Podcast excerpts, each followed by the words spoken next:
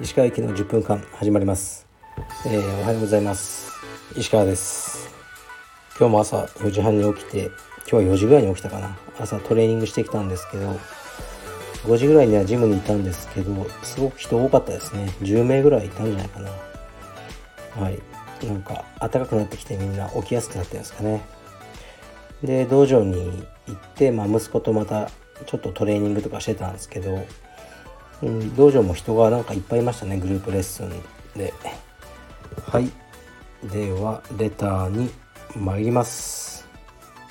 えー、っとお疲れ様です。質問お願いします。以前 SNS かブログで東京にリボンだけを専門に扱う店がありその店から学ぶべきことをスタッフと共有したと記されていた記憶があります。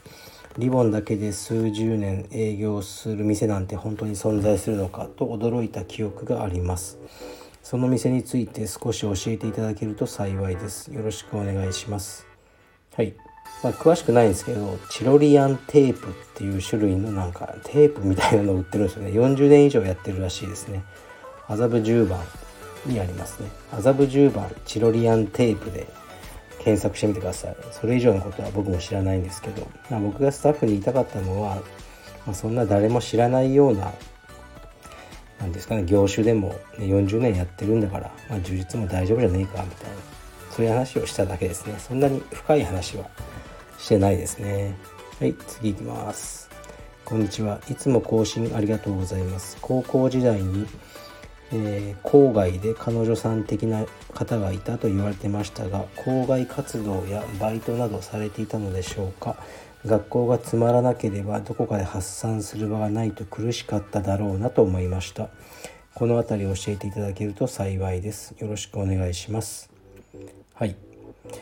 特に校外活動とかしてなかったですね。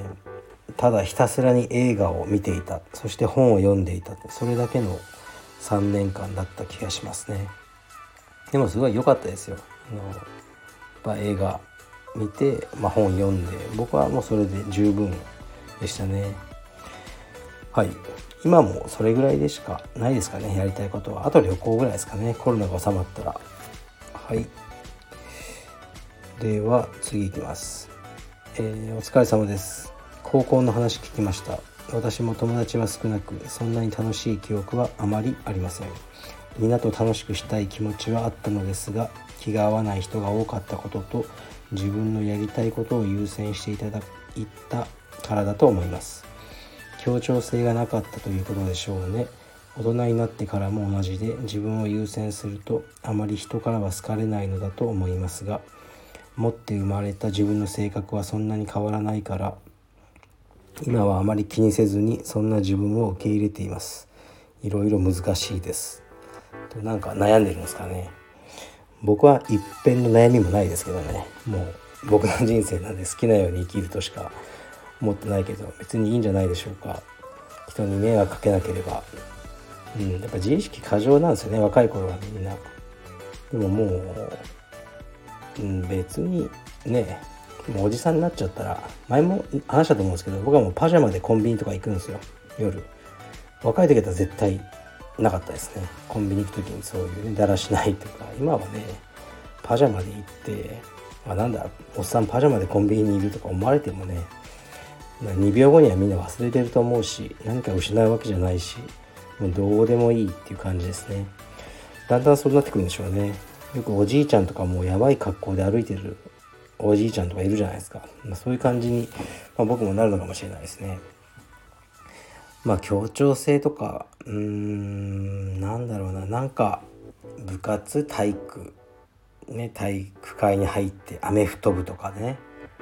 でそのまま大手広告代理店とかに入って合コンと飲み会となんか盛り上げ役カラオケとか。うんまあ、そういう人生は僕はごめんなんですよね。全く向いてないってそういう人とあんま合わないんで。だからまあそういう人の方がもう本当はね格闘技とか道場経営向いてるのかもしれないですけど僕はあの結構一人で仕事するのが好きですし、まあ、この方もね同じような感じで自分に合った仕事を見つければいいのではないでしょうか、ね、何も悪いことでもないですね。はい。もうレターはこれだけなんですけどえー、っとねそう。あのカルベディウムの名古屋がオープンしたので Amazon 白木くんと近いうちにコラボ収録なるものをやってみようと思います。いろいろ名古屋の現状とか聞いてみたいなと思いますね。はい。で昨日はね実はまああのあるねカルペディウムの場所であのあのあある場所でカルペディウム道場を新たにオープンしたいっていう意向の、まあ、オーナーね希望の方がさ地方からやってこられてで結構長い間僕いろいろお話ししたんですね。まあメールとかではいっぱいやあのやり取りしてたんですけどでも僕が守ってほしいこととか理念とかをまあ結構ねいっぱい伝えて分かっていただいたと思いますね。はい。うん。でまあ多いケースなんですけどやっぱ副業本業を持ってらっしゃるんですよね。で副業として柔術っていう感じなんですけど僕はなんか今これがいいなと思ってるんですよね。まあコロナとかいろいろあるじゃないですか。でやっぱねこれ本業だときついんですよね。だからもうねできればなんか本業で儲かってて副業で充実それがいいんじゃないですかね。でそんな儲かんなくてもまあいいやと思えるとかね税金対策で 道場とかね、まあ、そんな感じでやっていただくのがね僕も気が楽ですね。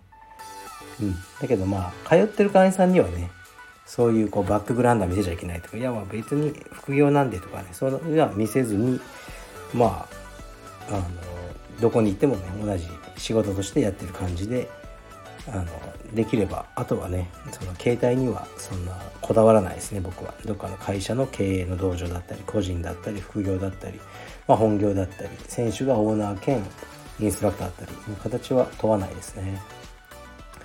はい。あとシンガポールから連絡があってシンガポール道場が2つ目をオープンするみたいで昨日ぐらいからあのなんか受付を開始してオフィシャルのオープンの前に50人ぐらいもうあの入会希望ありそうだって言ってましたね。やりますねなかなか。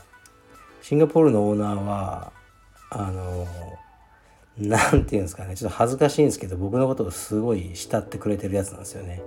僕がやるやったことを全て守ってるのはシンガポールぐらいなんじゃないかなと思うぐらいですね。ですごいあの人も増えて頑張ってますね。でも彼もまだね仕事あるんですよ。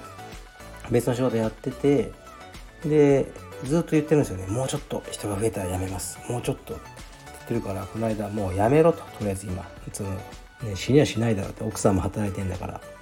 奥さん弁護士かなんかで、まあ、とにかくもう今やめろやめてやめたらもう気合が入るからって言ったんですけどね。うんどうでしょうかね。やめるのかどうか。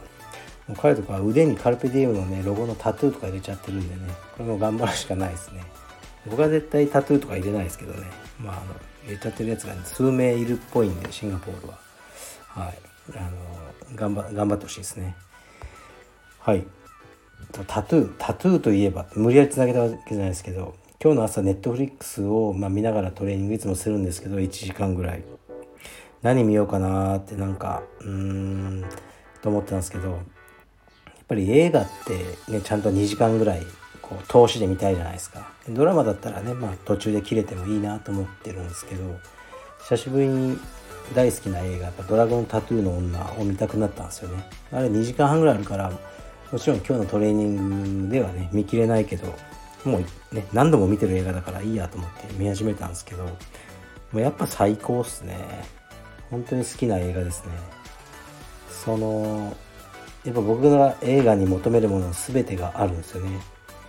まずやっぱルーニー・マーラというキャストが魅力的であのリスベットっていう主人公のなんかその複雑なキャラクターを演じてるなっていうのがあるんですよね。あとまあそのストーリー自体もまあサスペンスなんですけどただのサスペンスではなく、うん、その作者のえー、っと、ね、毒があるんですよねこの裏テーマというかこの、まあ、作者の話とかねよく調べたら分かりますけどまあフェミニストのような感じで男性なんですけどその男性まあねこれあの調べれば分かります結構ひどい体験をこう目の当たりにされた方で、ね、それでこう男性に対する不信感みたいなねあのそういうのをその作品に昇華させてる方なんですね。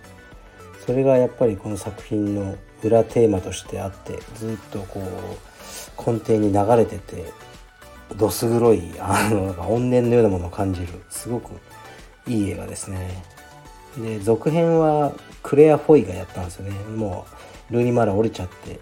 でやっぱりダメでしたね。クレア・フォイはあのまあ、ネットフリックスのドラマ「クラウン」とかであのエリザベス女王を演じてた彼女ですね、まあ、すごいいい女優さんなんですけどクレア・フォイもやっぱりリズベットの感じは出なかったですね。やっぱ動きももっさりしてたし。はいというわけで、まあ、今日は1時間しか見てないのであと2回3回、えー、にね分けてまたトレーニングしながら「ドラゴンタトゥーの女」を見ようと思いますね。うん。何度見ても好きな映画はやっぱりいいですね。ラストシーンとかもめっちゃね悲しくていいんですよ。はい。じゃあ今日も頑張ります。今日は忙しそうです。失礼します。